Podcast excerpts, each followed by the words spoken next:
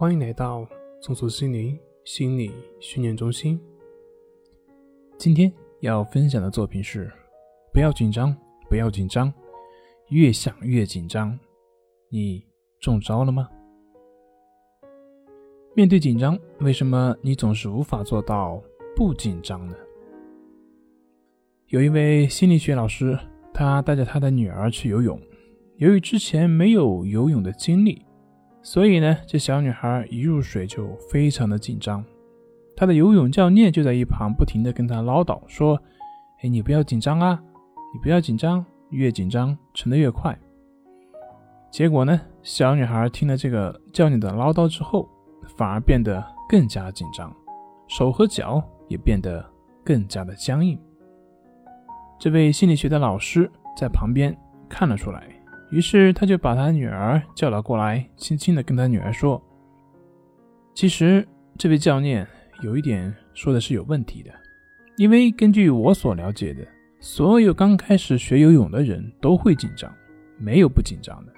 而且根据我所了解，大概都要紧张个一百来次，哎，就可以学好游泳了。所以呢，你刚刚紧张了几次了？”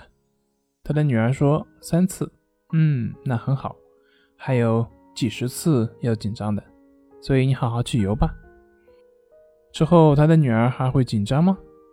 会的，只是不会再怀疑自己了，不会再强迫自己不紧张了，所以慢慢的也就不会再紧张，没有了对抗，也就不会有紧张。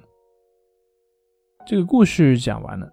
下面我帮大家分析一下这位老师他所做的高明之处。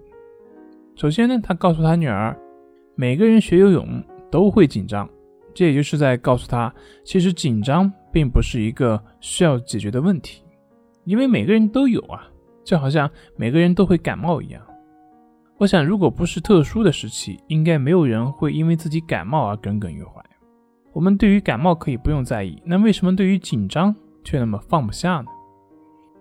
心理学老师他所做的，其实就是让他的女儿接受自己的紧张，不去对抗自己的紧张，因为你越对抗，就越会强化那个紧张。另一个他的高明之处呢，就是把紧张和成功联系起来，紧张一百来次就可以学会了。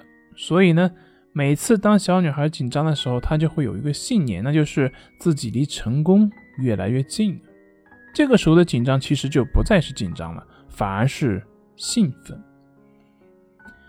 通过这个故事，我们就可以明白，紧张的根源呢，还是来自于对于当下的不接纳，对于当下的对抗。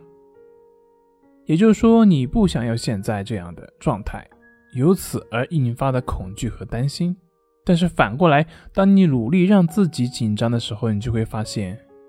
你很难让自己紧张，因为你一旦没有了对于当下的排斥，也就没有了紧张的起因，没有了紧张的原因。你说你还排斥什么呢？好了，今天就分享到这里，我们下回再见。